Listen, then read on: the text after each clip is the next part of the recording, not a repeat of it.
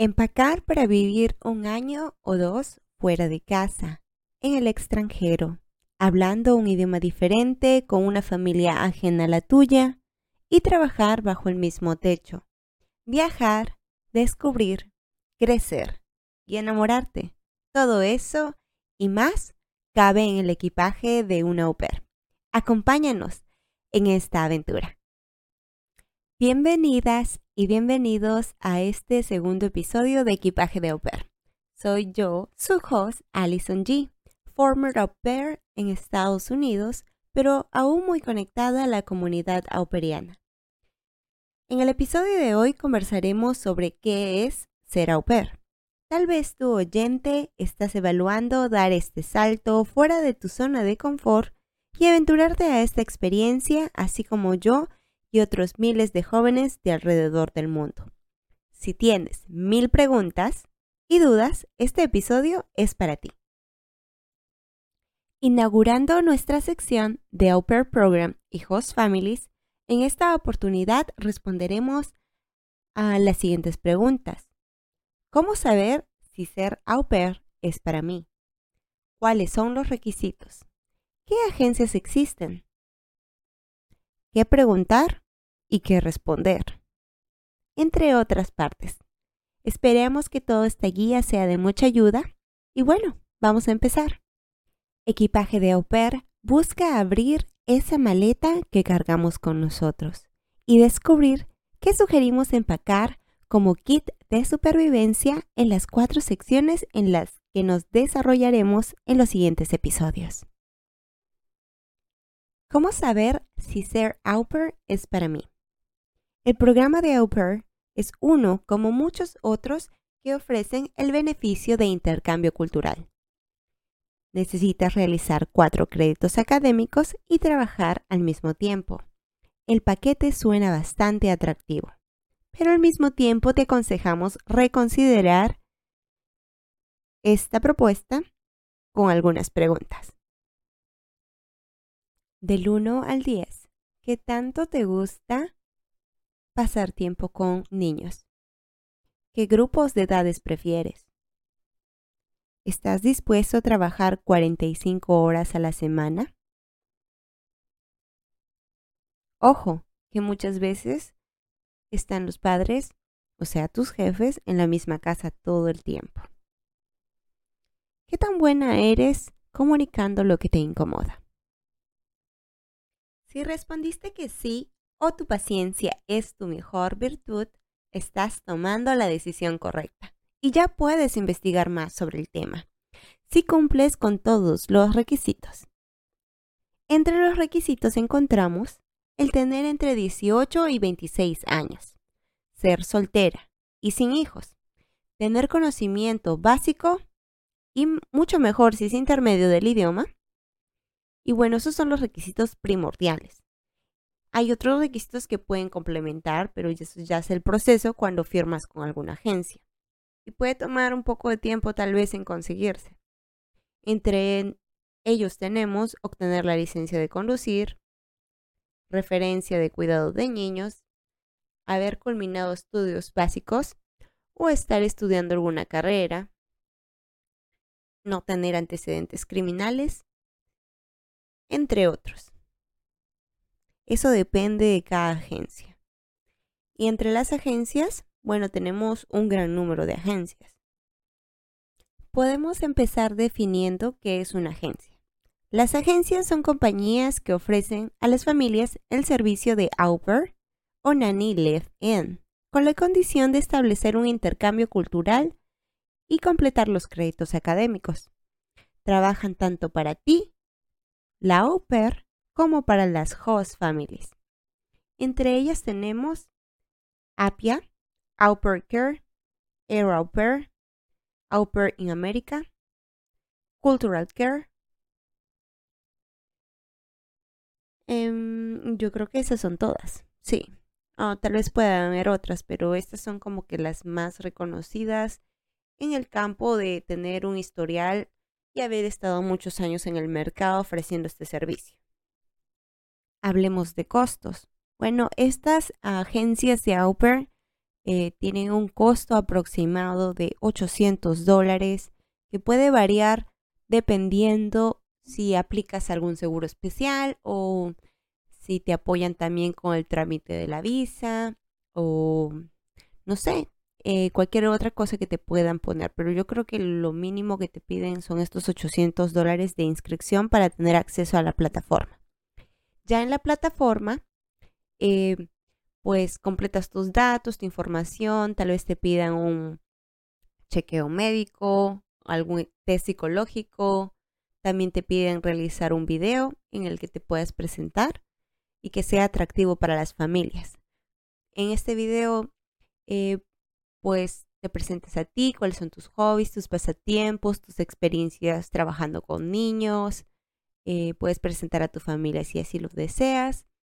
Entre otras cosas, hay muchos ejemplos en YouTube que puedes encontrar muy hermosos y muy variados y realmente inspiradores.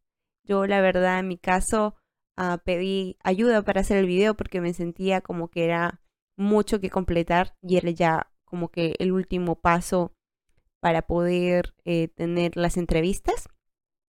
Pero bueno, eh, también en esta plataforma es que vas a recibir todos estos mensajes. Es el medio de comunicación en el que te vas a comunicar con las familias. Te van a llegar las propuestas y, así. Una vez de que ya has completado todos los requisitos que la plataforma te pide, bueno, empiezas a tener entrevistas.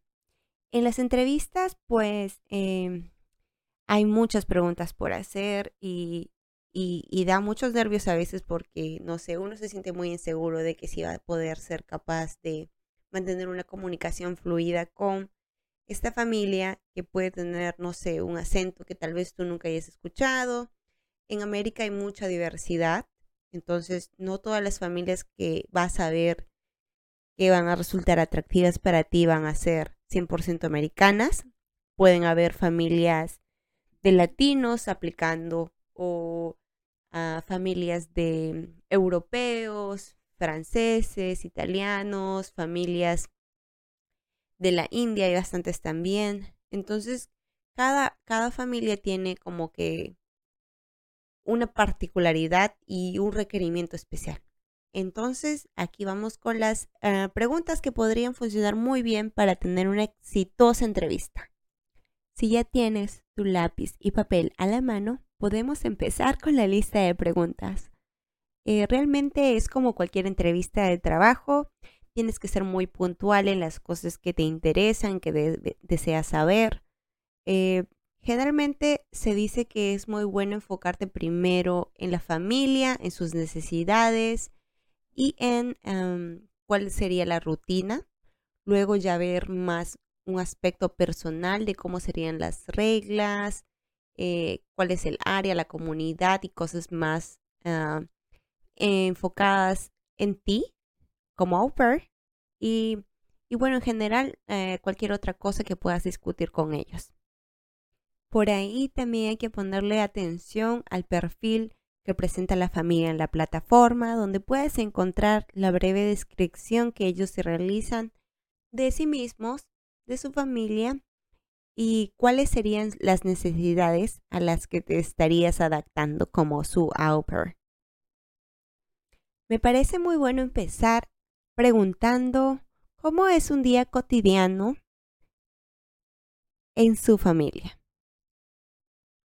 Así podemos tener una mejor idea de cuál va a ser eh, esta rutina en la que vamos a entrar nosotros a hacer esta mano que que va a estar ahí para ayudar y apoyar a los padres o si necesitan que tú estés ahí a full, dándole todo, pendiente de los niños, completamente responsable o simplemente como un apoyo adicional.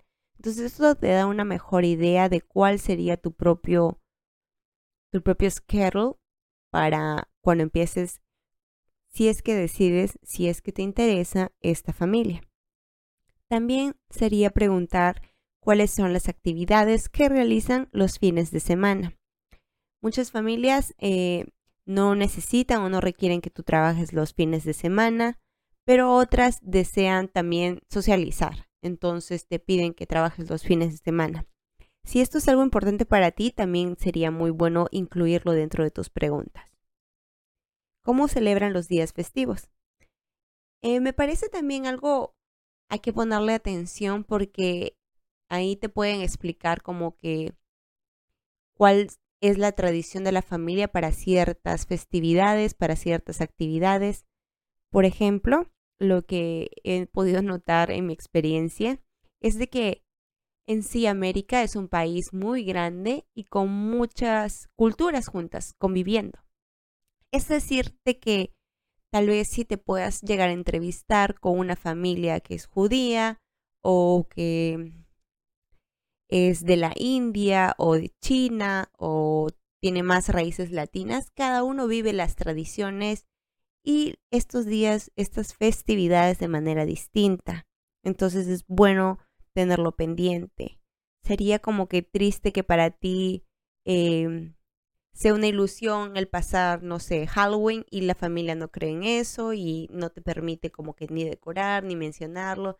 Entonces, si es algo importante para ti, todas estas festividades que se viven a full aquí en Estados Unidos, eh, sería muy bueno tenerlo en cuenta y escuchar cuál es el punto de vista de estas familias. ¿Cómo corrigen a los niños? Esto es algo muy importante también. Eh, en su mayoría las familias no disciplinan a sus niños a golpes, porque eso, bueno, en sí no está bien. Entonces hay que tenerle mucho cuidado a qué es lo que ellos consideran la disciplina. Es un papel un poco duro a veces de jugar. Yo creo que es uno de los roles más a los que hay que prestarle más atención siendo au pair, cómo vas a disciplinar y cuál va a ser tu actitud ah, hacia con los niños y cuál va a ser eh, la tendencia a la que vas a tomar. Si quieres ser más seria, si quieres ser más amistosa. En todo caso es dependiendo de la personalidad, eh, pero es bueno también discutirlo con los padres para que ambas partes lo tengan presente y no haya una discordancia. La comunicación es clave, recuérdenlo. Está bueno también preguntar cuál sería el mayor reto con los niños. Muchas veces em, hay ciertos grupos de edades que requieren más o menos atención o que en los que hay diversos problemas, tanto desde que si se alimentan saludablemente o no, los papás quieren que tú logres hacer eso, si necesitan apoyo, hacer el party training, que es ayudarlos a aprender a ir al baño. Eh, si es que tienen algún problema de agresividad o de berrinches. Si eh, tienden a caer en alguna acción repetitiva, no sé, pelearse con los hermanos o una u otra cosa. Entonces, todo eso cabe como que preguntar durante la entrevista estaría muy bueno, cosa de que realmente consideras de que es un peso bueno o no, añadir a tu carga, ya que recuerda, serían 45 horas a la semana que estarías trabajando con bajo estas circunstancias. Entonces, em, también ser muy honesta al responder, eso es de mucha ayuda. En caso de que te pregunten o te pidan algo y tú no tienes idea, pues dilo. Dilo, sé sincera y ábrete pregunta, yo creo que la honestidad ah, gana mucho más cariño de que el decir que sí y realmente estar muy confundido o no saber o actuar por nuestra cuenta y bueno, equivocarnos. En esto de la crianza, em, pues cada familia tiene una tendencia, como hablaba antes, eh, en relación a sus costumbres, a la cultura, y es muy bueno estar con, comunicados ah, en la mayor manera posible. Luego podemos comentar también un poco de cuáles serían las reglas para la au pair. Muchas familias ponen lo que es el curfew. El curfew es eh, esta hora de salida o, estas, o de llegada a la casa en determinadas ocasiones. Por ejemplo, si los fines de semana puedes dormir fuera de casa, puedes, no sé, irte de viaje si de así lo deseas o ir a dormir con una amiga. O si no, si tienes que volver hasta determinada hora, como más tarde, algún punto en la noche. Entonces es algo bueno discutirlo. Eh, pueden haber otras reglas como no traer, no sé, invitados sin mencionarlo o como tener que pedir permiso anticipado para usar el vehículo si es que lo comparten con el papá o la mamá, entre otras cosas, ¿no? Ellos te van a hacer saber cuáles son sus puntos de vista en esto de, es que es, yo creo, muy complicado tener a alguien viviendo bajo el mismo techo y trabajando y teniendo acceso a tantas cosas que es bueno tener marcados los límites, ¿no? Y, así también abordamos a lo que es eh, la comunicación eh, efectiva entre ambas partes, como adultos que trabajan juntos para sostener una rutina y apoyarse. Es recomendable preguntar cómo es el vecindario donde viven, eh, ya que esta va a ser tu nuevo hogar por un año, tal vez dos, si haces alguna extensión. Em, y para muchas personas es como que mucho más fácil estar en un área urbanizada o cerca a la ciudad o saber cuál es el acceso a los medios de transporte en caso de que no desees llevar el auto, si hay ciclovías, todo aquello que te pueda conectar con el exterior, eso es muy importante. De como que cuáles son las actividades que suceden en la ciudad y alrededor del vecindario también. O si incluso si hay otras au pairs en tu mismo vecindario. Pasa mucho de que hay muchos au pairs viviendo en la misma calle y es súper genial porque pueden realizar playdates y reunirse más seguido. Y bueno, es una chance muy importante que no se puede escapar por ahí. Espero de que todas estas preguntas propuestas el día de hoy ah, sean de mucha ayuda durante su proceso y les den más luces a tomar la decisión correcta. Dentro de nuestro Instagram, equipaje de au pair, Preguntamos también a nuestras seguidoras eh, sobre cuáles serían las respuestas a algunas preguntas. Y tenemos la primera pregunta, sería, ¿qué agencia utilizaste para empezar tu proceso de au pair? Muchos respondieron Cultural Care, Pair in America, Au Pair Care, and Air Pair. ¿Cuál de los requisitos fue el más difícil de conseguir o te demoró más tiempo en completar? Bueno, pues la agencia que yo usé fue Cultural Per. Con ellos el proceso fue fácil y rápido. Recuerdo que mi entrevista la hice un día lunes y ya el día sábado estaba disponible para entrevistarme con familias de los requisitos los cumplía todos y lo que más tiempo me demoró en conseguir tal vez fueron los formatos de cuidado de niños em, que llevé a firmar por mis referencias. Yo me vine con la agencia Era Es una agencia muy pequeña. En México se llama Au México y aquí en Estados Unidos es Era Para mí creo que lo más complicado en el proceso fue, me parece que las referencias me las regresaban por una u otra razón, pero me las regresaban mucho. Entonces yo creo que las referencias fue como lo más tardado que hice. Por ahí también recibí algún comentario que me decía que lo más tedioso de conseguir o de completar para el proceso fue completar em, estas clases adicionales, estos cursos que te piden en la plataforma que completes eh, mi amiga aquí nos cuenta de que era tedioso porque ella sentía que no era tan relevante y que igual se iba a revisar todo ese contenido dentro de, em, de la academia, ¿no? De la academia de au durante el entrenamiento.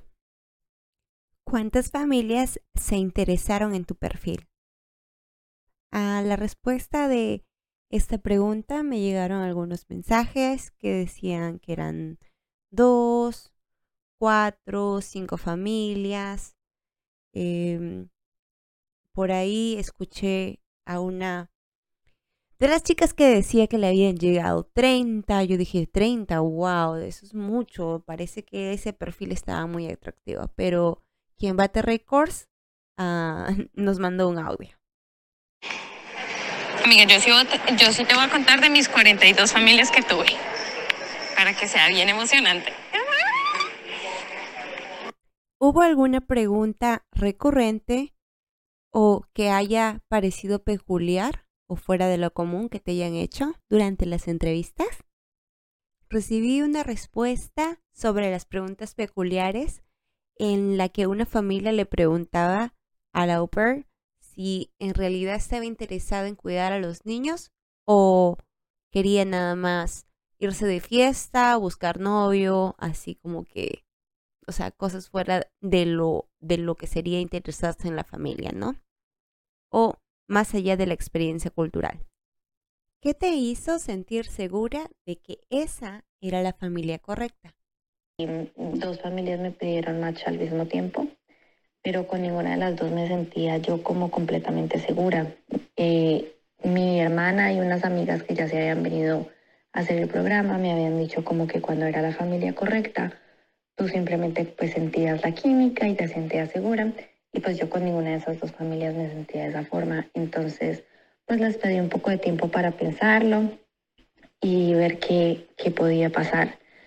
Em, y el día, al día siguiente de que ellos me pidieran estos match, me llegó una solicitud de una familia que yo ya había dicho no me voy a entrevistar con más porque ya tengo estas dos esperando el match.